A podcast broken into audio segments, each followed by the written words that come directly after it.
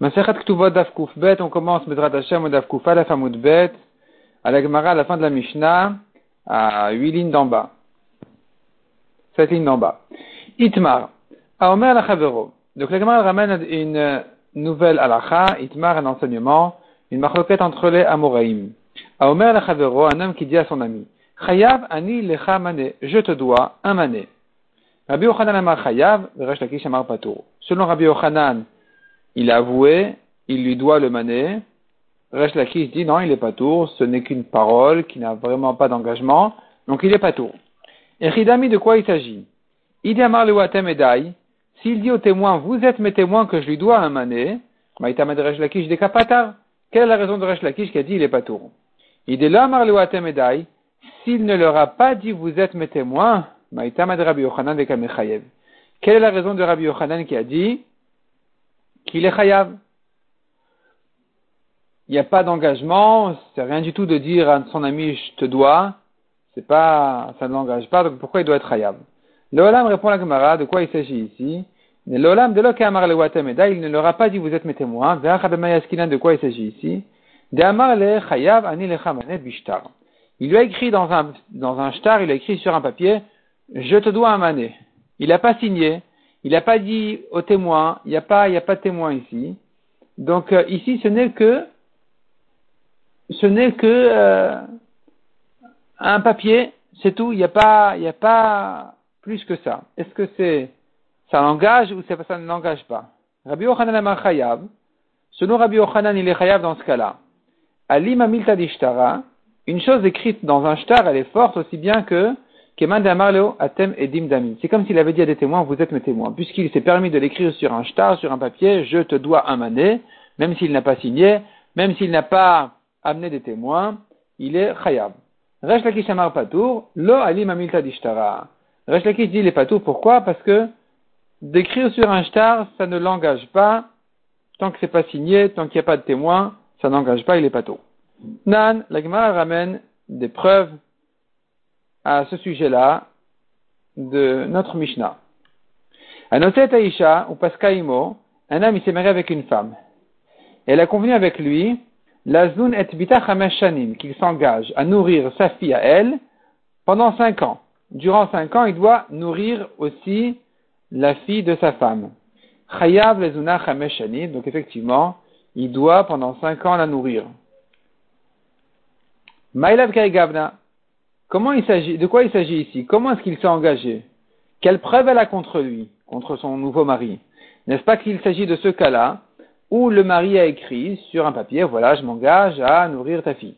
Sans plus, il n'a pas, il n'y a pas de signature, il n'y a pas de témoin, ni rien du tout. Et tu vois que ça l'engage. Ce qui serait la preuve pour Abi Ochanan, objection pour Eshlakish. Répond la Gemara, non, c'est pas ça qu'il s'agit. Il s'agit ici de Psikta.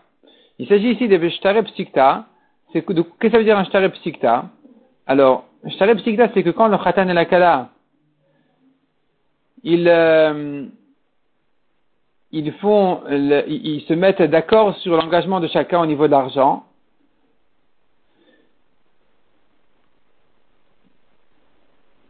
Et donc, ils conviennent entre eux quelles sont les conditions de mariage, comme dit Rashi. Voyons-le d'ailleurs. Voyons Rashi, le premier Rashi ici à droite. Lo psikta. Hechatan ve'akala poskin tnaim shebenehem. Donc le khatan et la kala, ils décident entre eux quelles sont les conditions du mariage, enfin pas vraiment des conditions, mais quels sont les engagements, Bishne Edim, devant deux témoins. Ve'edim chotmi Et les témoins, ils signent comme un vrai témoignage.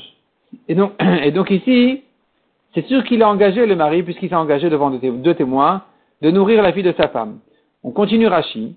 Ve'im tomarim ken malememra. Quelle est la, si tu vas, si tu demandes, eh ben, si c'est comme ça, quel est le chidouche? C'est évident que puisqu'il s'est engagé devant deux témoins, évidemment qu'il est chayav.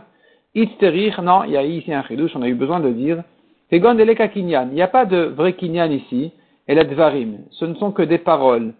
De. Le chidouche de notre Mishnah est de dire, comme Rav Gidel qui a dit, il n'y a pas besoin de faire un kinyan. Donc, Agmara explique, élargit un petit peu ce sujet. Donc, de Rav Gidel. Damar Rav Gidel on revient à la Gemara. Combien tu donnes pour marier ton fils? Tant et tant. Et l'autre, il dit, combien tu donnes pour le mariage de ta fille? Kar vekar, tant et tant. Donc, il marie le père du Khatan avec le père de la Kala, ils se rencontrent et chacun dit combien il donne. Amdou ve Kanu. Dès que les, les ont été faits, c'est un kinyan, par les paroles uniquement, ils sont engagés. Ils sont engagés sans plus que des paroles, à partir du moment où ils ont convenu qu'ils vont donner et qu'il y a eu un des kiddushin, c'est suffisant pour être considéré comme un kinyan. Donc kanu, automatiquement, ça devient un kinyan. Hen hen advarim, ça sont les choses, aniknin be'amira. Celles-ci sont les choses qui sont acquises par la parole uniquement.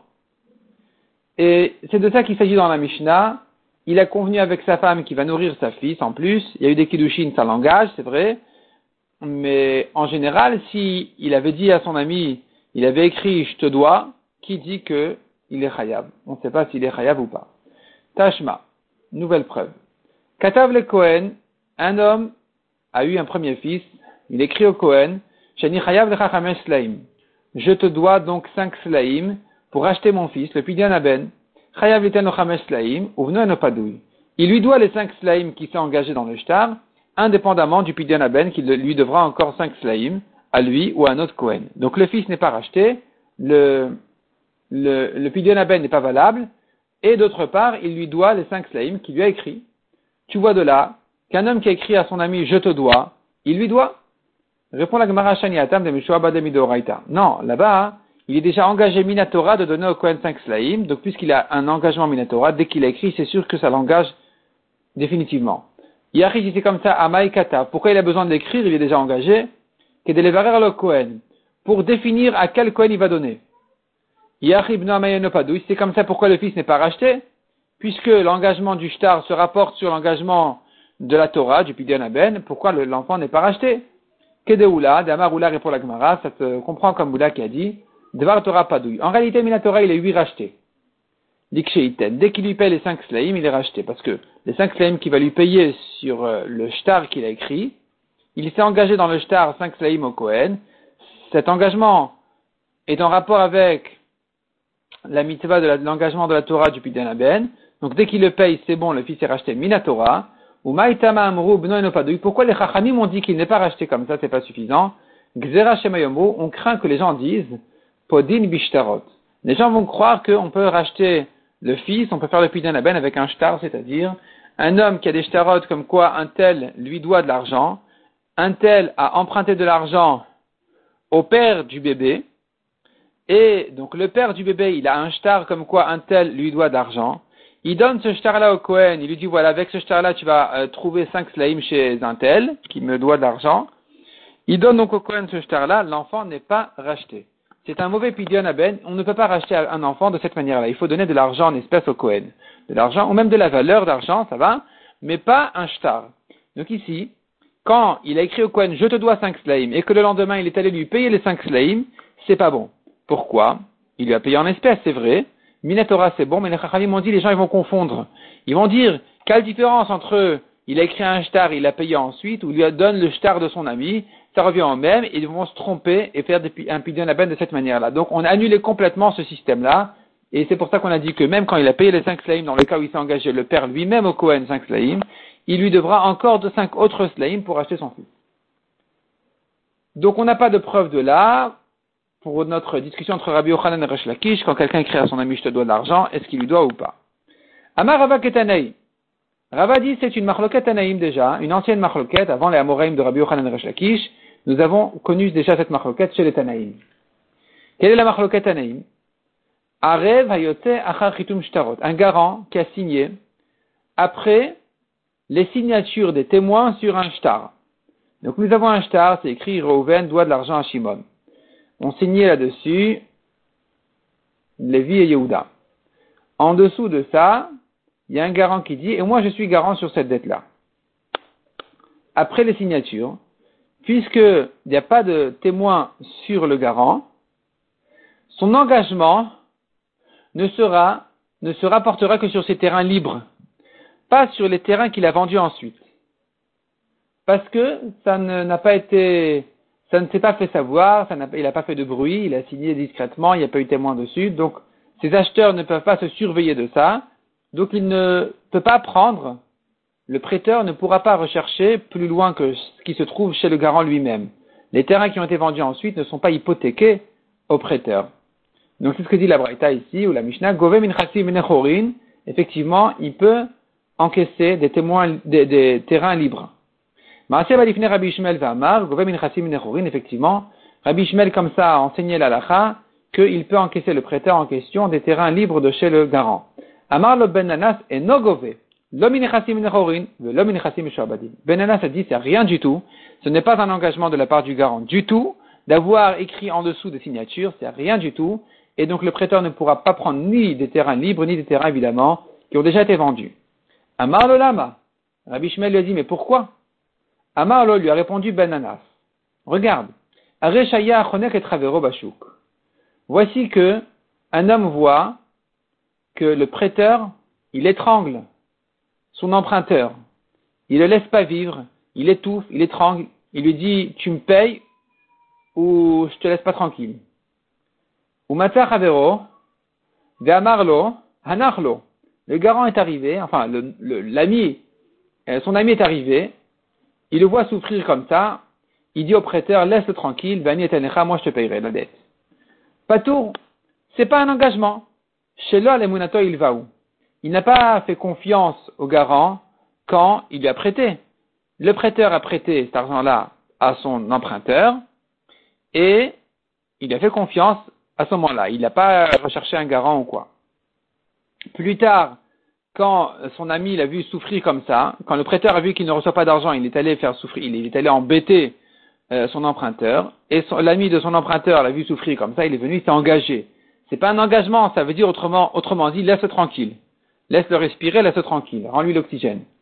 Donc ici, c'est pas un engagement sérieux, donc selon Bananas, il n'y a pas d'engagement du tout. Et la Gemara maintenant revient donc chez nous. Lema Rabbi Ochanan Damar Rabbi Ishmael. Rabbi Ochanan, qui donne de l'importance à un shtar, à, un engagement dans un shtar, selon Rabbi Ochanan, ça l'engage. Donc il pense comme Rabbi Ishmael qui a dit que le garant s'est engagé, ça l'engage. Veresh Lakish Damar, Bananas, Resh Lakish qui dit non, c'est rien du tout. Il a écrit dans un shtar, je te dois c'est pas, c'est pas suffisant. Il pense comme Benanas, qui a dit malgré que le garant a écrit dans le shtar, je suis garant sur cette dette-là, non, ça n'engage pas. La Gemara dit, Aliba de Benanas, coulerment le pligué. Bon, déjà c'est vrai, c'est clair que selon Benanas, il est pas tour, donc il n'y a pas de discussion selon Benanas, que Rabbi Ochanan ne s'arrange pas avec Benanas. Rabbi Ochanan qui a dit un homme s'engage par un shtar uniquement, ça l'engage, même sans témoin, même sans signature, il ne pense pas comme Benanas. Tout le monde est bien d'accord selon Benanas il n'est pas tout, on tourne la page, qui pliguait, leur discussion de Rabbi Yochanan Resh Lakish n'est que Aliba de Rabbi Ishmael. Selon Rabbi Ishmael, que dira Rabbi Ishmael de notre cas à nous? Rabbi Yochanan, que Rabbi Ishmael. Rabbi Yochanan pense simplement comme Rabbi Ishmael qui a dit, un engagement écrit, ça l'engage. Le Resh Lakish, Resh Lakish qui dit ça n'engage pas, il te dira, Adkan Rabbi Ishmael Atam. Jusque-là, Rabbi Ishmael n'a parlé que là-bas, à propos du garant. Et là, des Shayach le Shibuda de Un garant, ça l'engage. Minatora, la Torah reconnaît l'engagement du garant. Il est écrit à propos de Yehuda, le fils de Yaakov, qui a dit à son père Yaakov, Anochi et Ervenu. Je suis le garant de te ramener Binyamin. On va le descendre en Égypte chez Yosef, chez le gouverneur égyptien, et je suis le garant qui revienne. La Torah reconnaît ça comme un engagement. Donc tu vois de là, un garant est engagé Minatora. Ici, Rabbi Yochanan dit un engagement comme celui-là, c'est là où Rabbi Shmuel dit, enfin, euh, Resh Lakish, pardon, Resh Lakish te dira, quand est-ce que Rabbi Shmuel reconnaît l'engagement par écrit C'est que si Minatora, ça existe cet engagement. Donc, Adkan Okama Rabbi Shmuel Atam et Deshayach et Shibuda de Oraita. Rabbi Shmuel n'a parlé que là-bas à propos du garant, où ça l'engage Minatora. Où c'est un engagement qui est reconnu Minatora. Avalach Aloshach Shibuda de Oraita. Mais un homme qui écrit à son ami, je te dois. Il n'y a pas ici, la Torah ne reconnaît pas ça comme un engagement. On n'a pas vu dans la Torah que ce soit un engagement par écrit, donc ici, Rabbi, euh, euh, dira, il n'est pas engagé, c'est rien du tout. Goufa la Gemara reprend la halakha de Rav Gidel. Amar Rav Gidel Amarav. Combien tu donnes pour ton fils tant et tant? Combien tu donnes pour ta fille tant et tant? Amdou Vekitu, le fils et la fille ont fait les kiddushin, Kanu, ces paroles-là deviennent automatiquement un kinyan, tout est acquis, les paroles sont acquises, au jeune couple, donc les parents sont engagés, automatiquement par les kiddushin uniquement, même sans autre kinyan que celui-là. Hen hen advarim, celles-ci sont, les choses, aniknim be'amira, qui sont acquises par la parole. C'est-à-dire, malgré qu'en général on ne connaît pas de kinyan comme celui-là, la parole n'engage pas la personne encore, il faudrait faire un kinyan, mais ici, ça l'engage. Amar Rav, Rav dit, dit, ces paroles-là de Rav, euh, il semblerait dire que, enfin, la logique serait de dire qu'il s'agit bebito nahara, des kamatiana liade. Il ne s'agit que si sa fille c'est une jeune fille, il marie sa jeune fille, et donc il reçoit, il gagne quelque chose de ces kiddushin là, puisque les kiddushin reviennent au père. C'est lui qui prend l'argent des kiddushin. Et donc en échange de ce, qu'il gagne, il, s'engage. Aval de lo liade, lo. Mais une fille adulte qui le père ne gagne rien de ses kiddushin, il ne s'engage pas vraiment. Ici, Rav ne dira pas qu'il est engagé. Ve'elokim, mais je jure, Amar Rav afilou bogeret, que Rav a dit même si elle est bogeret, même si sa fille est adulte, le père s'engage par ses paroles. Dis-le achi, car si tu ne dis pas comme ça, Avia ben mayana ataliade, le père du fils, celui qui marie son fils ici, lui aussi s'engage, on a dit. Et qu'est-ce qu'il a gagné de là Il reçoit rien. Et la Be'ayana de Kamichatne à Adade. Donc tu es obligé de dire que par ce plaisir-là qu'ils ont de marier leurs enfants ensemble, Gamre ou Makne la Dade. C'est là qu'ils s'engagent, c'est comme un kinyan, et c'est là qu'ils sont engagés et c'est acquis. Donc il n'y a plus de différence entre le père du fils et le père de la fille, même adulte. Amal Ravashi. Dvarim alalu.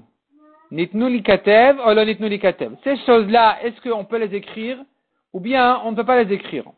C'est-à-dire, ils se sont promis, tant étant pour le fils, tant étant pour la fille, et les kiddushin ont été faits, donc l'engagement est parti, c'est acquis. Tout est acquis. Maintenant, la question qui se pose, c'est les témoins qui entendent toutes ces paroles-là. Est-ce qu'ils vont écrire, ça s'écrit, c'est un engagement à l'écrit ou pas?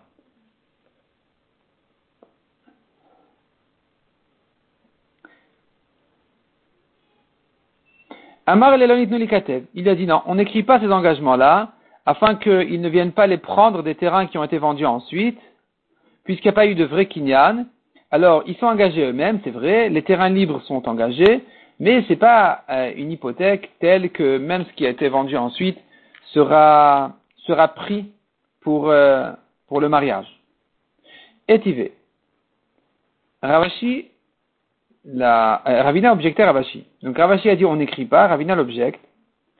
On a vu dans notre Mishnah, Apikri Nayukotvin, les intelligents, les hommes réfléchis, intelligents, qui prennent leurs précautions, quand ils s'engagent à nourrir la fille de sa femme, quand il veut, il veut éviter les problèmes, il lui dit comme ça, écoute, Almena d'accord, je m'engage de nourrir ta fille cinq ans, Kolzman Chat Imi, tant que tu es avec moi. Mais si un des deux meurt, l'homme ou la femme, ou bien il divorce, il n'y a plus d'engagement, il s'arrête immédiatement de nourrir sa fille. Donc tu vois ici que c'est à l'écrit. Ça s'écrit. Ces engagements-là, qui se font en général à l'oral avant le mariage, les accords du mariage, les promesses du mariage, tu vois bien ici que à on écrivait, on écrivait ces engagements. Répond la Gemara, Kotvin Omrim. Non, on n'écrit pas. Kotvin, c'est une manière de parler. Ça ne veut pas dire qu'on écrit à l'écrit, on écrit à l'oral. Kotvin veut dire Omrim. On dit, et ça s'appelle écrit. En général, les promesses sont écrites, donc toutes les promesses, elles s'appellent dorénavant Kotvin. Comme si c'était écrit, mais en, principe, on n'écrit pas. La Gemara demande, Vekarile la miraktiva? Est-ce que tu dis, est-ce que tu peux appeler la parole écrit? Est-ce qu'on appelle l'oral écrit? Dans la Mishnah qui te dit écrit, ça peut se rapporter même sur une parole, à l'oral. Si ça existe, on voit dans les Mishnayot cette expression, Ve'atnal comme on voit dans une Mishnah, Hakotev un homme qui veut se retirer des biens de sa femme, donc il lui dit voilà, j'ai rien à faire avec tes, biens, et il lui écrit comme, dans la Mishnah c'est écrit Hakotev il lui a écrit, dans la braïta de Rabria, c'est écrit à la, place du mot à Kotev, euh, Rabria enseignait à Omer, celui qui dit à sa femme. Donc tu vois que pas toujours quand dans la Mishnah c'est écrit à Kotev, ça veut forcément dire il a écrit. Le mot à Kotev peut se rapporter aussi même sur un engagement, une promesse à l'oral. Tashma, en kotvin chitre rusin venisuin et midat Nous avons encore une braïta qui dit, en kotvin, on n'écrit pas chitre rusin venisuin, un shtar de kiddushin ou de mariage, et la midat que de la conscience des deux, des deux côtés du mari et de la femme. Hamidat shnehem kotvin, donc tu vois que si les deux sont d'accord, on écrit. Maïlav psikta. N'est-ce pas qu'il s'agit des promesses sur le mariage qui sont écrites à partir du moment où les deux sont d'accord? Lo, la Gemara dit non, c'est pas de ça qu'il s'agit. C'est pas de ça qu'il s'agit. Euh, mamash. Il s'agit d'un shtar de kiddushin même. C'est-à-dire, on sait bien une femme, elle est acquise à son mari d'une des trois manières. Kesef, shtar et bia. Un homme peut, faire des kiddushin par de l'argent ou l'équivalent, la valeur d'argent, comme ce qu'on fait aujourd'hui, on donne la bague. Shtar, c'est encore une manière de kiddushin.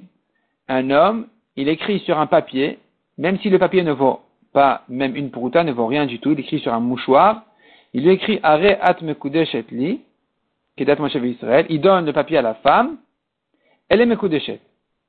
Et c'est de ça qu'il s'agit ici. On n'écrit pas ce shtar-là de Kiddushin si ils n'en sont pas conscients les deux. Il faudrait que le papier soit écrit à la conscience de la femme aussi. Comment ça? La Gemara explique des Rafapa et Rav Ça se comprend selon Rafapa et Rav qui ont dit Deitmar, nous avons là-dessus une machloket. Si le mari a écrit au nom de sa femme le shtar de Kiddushin, donc il prend un papier, il écrit Arrête Chetli, il pense à sa femme, et il ne lui a pas, il lui a rien dit encore. Ensuite, il dit voilà, je t'ai préparé un shtar de Kiddushin, prends-le, alors qu'elle n'était pas consciente au moment où il a écrit. C'est bon, c'est pas bon comme shtar. Rabba veravina amre mekudeshet. Rav papa amre na mekudeshet. Donc nous avons ici une marloquette si elle est mekudeshet ou pas. Et donc ce qu'on a dit en haut que un shtar de kiddushin ou de mariage ne s'écrit que de la conscience des deux, ça va comme Rav et Rav Shravia qui ont dit tous les deux, il faudrait la conscience de la femme aussi. On ne parle pas des promesses du mariage qui, celles-ci, ne sont pas écrites. On ne les écrit pas. Tashma, encore une preuve. Metu.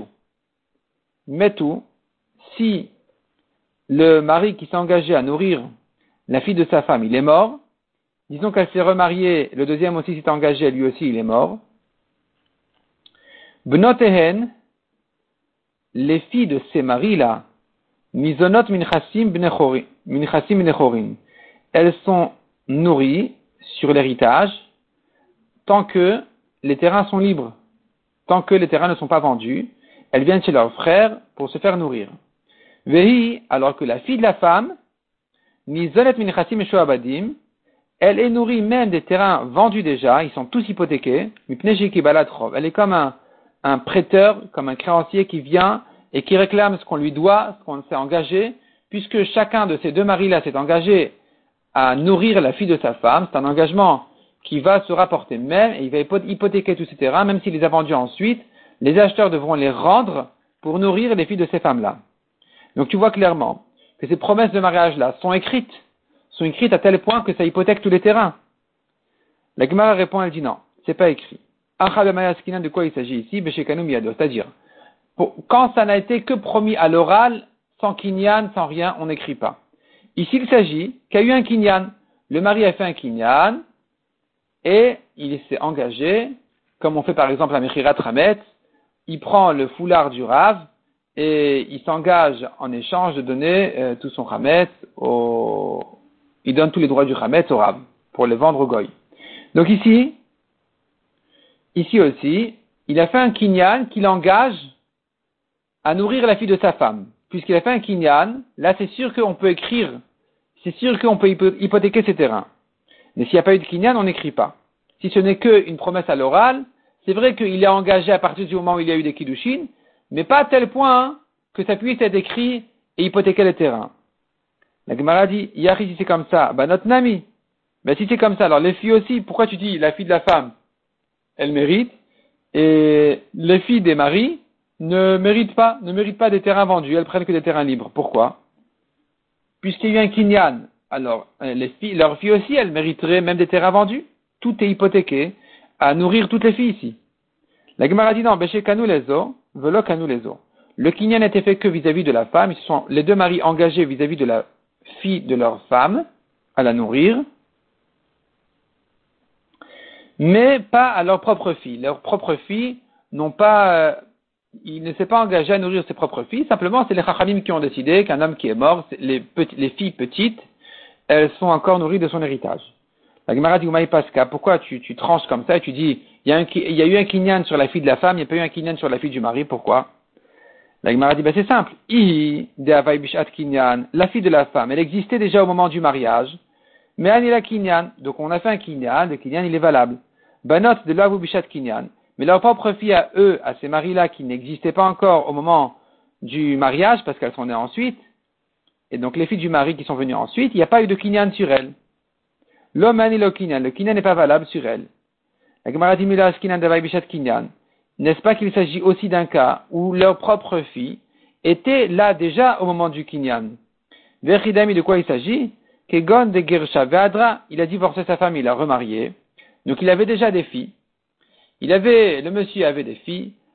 la madame, elle avait des, filles. Et donc maintenant, il vient s'engager à nourrir la fille de sa femme. Il fait un kinyan dessus. Et donc, elle pourra prendre même des terrains vendus, alors que ses propres filles, a pas eu de kinyan sur elle. Pourquoi tu dis qu'il n'y a pas eu de kinyan sur elle? Pourquoi elle ne prendrait pas des terrains vendus? S'il y a un kinyan sur la fille de la femme, pourquoi la fille du mari n'en marite pas?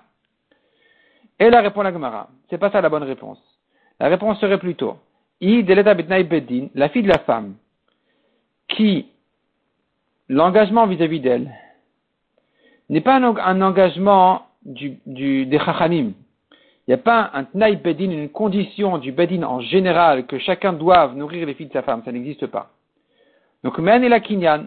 Le kinyan, il est valable pour elle. Le mari peut s'engager en faisant un kinyan et hypothéquer les terrains. Banot de itnu bedin.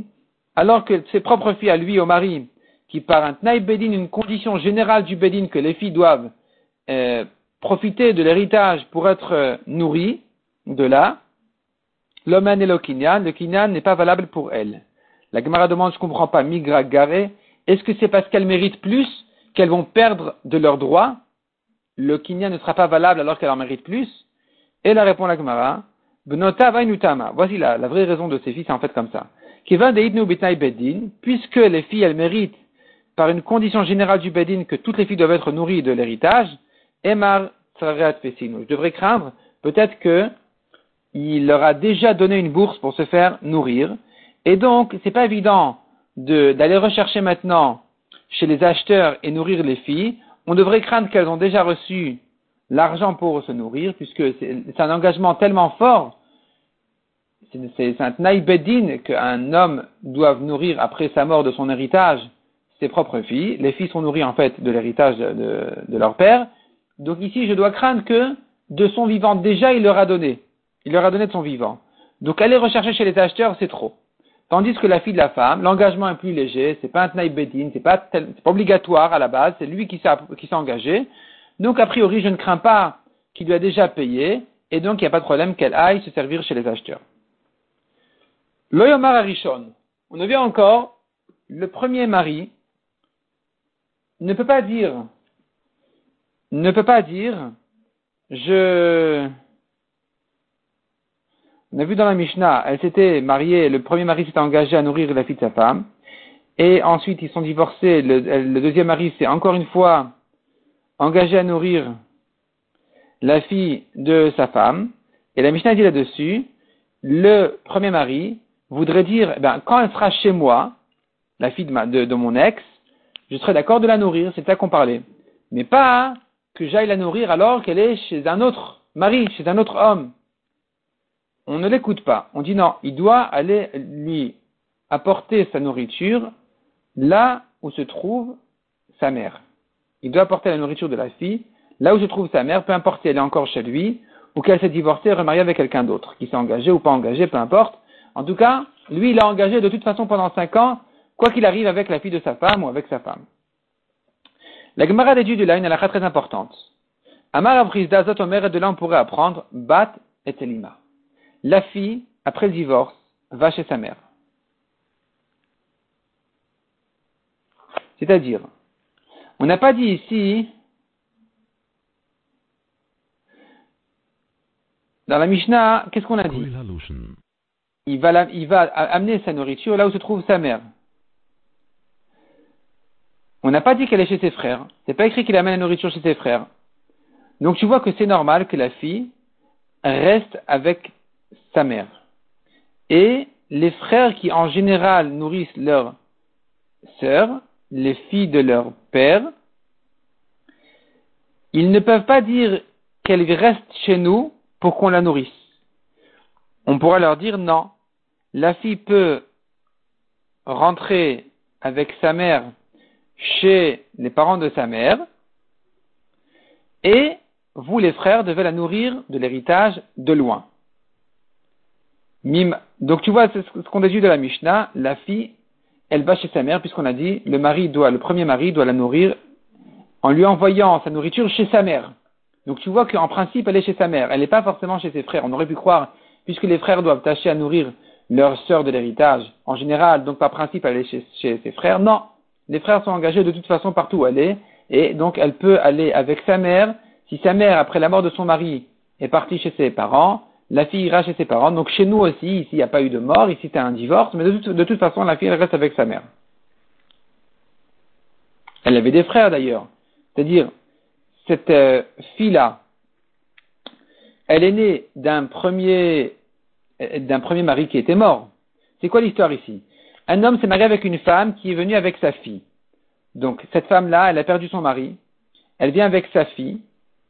Et son mari s'engage à la nourrir pendant cinq ans. Et après son divorce, la fille, elle revient chez sa mère. Pourquoi chez sa mère? Pourquoi pas chez ses frères? Pourquoi pas chez ses frères? Tu vois de là que, par principe, la fille, elle reste avec sa mère, et les frères doivent de toute façon la nourrir, même si elle est chez sa mère. La Gemara dit, Begdola Askinan, qui a dit qu'il s'agit ici d'une fille grande Dilma, Bektana Askinan, peut-être qu'il s'agit ici d'une fille petite, et que, exceptionnellement, on dit qu'elle va chez sa mère, malgré qu'elle est nourrie de ses frères, de l'héritage, elle doit aller, elle, va avec sa mère, parce qu'on ne veut pas la laisser chez ses frères, c'est dangereux. Au Mishum Maaseh il y a à cause d'une histoire qui a eu lieu, qui s'est passée, Netanya Mishemet Veniach Ben Katan Leimo, un homme qui est mort, il a laissé un enfant petit, avec sa mère, Yorshe Avomrim, Yegadel Etzlenu. Les héritiers du père disent, il a qu'à grandir avec nous, il vient hériter, il a qu'à rester avec nous. Et la mère dit non, je veux que mon fils grandisse chez moi, je veux l'éduquer chez moi, je reviens chez mes parents, je veux l'éduquer chez moi avec moi, et euh, même s'il hérite, il hérite parmi vous, il prend son argent et il s'en va chez moi. Et les frères disent, ben non, mais si- s'il hérite, il a qu'à rester avec nous, s'il s'en va, il a qu'à se débrouiller tout seul. Non, on ne les écoute pas.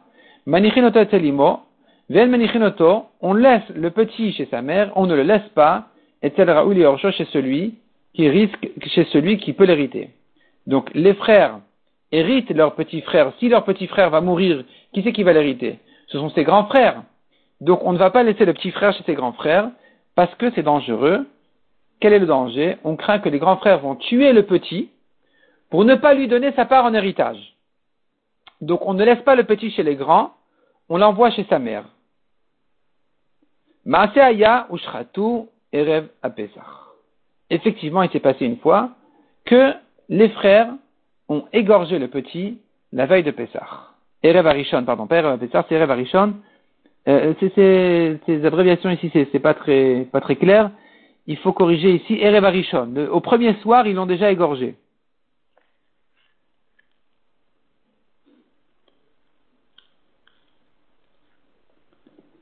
Apparemment, ça a été ouvert dans certaines éditions comme Erev Ape- ah, Apesach, euh, mais en réalité, c'est Erev Arishon, au premier soir. La Gemara dit Imken. Donc, qu'est-ce qu'on est en train de dire?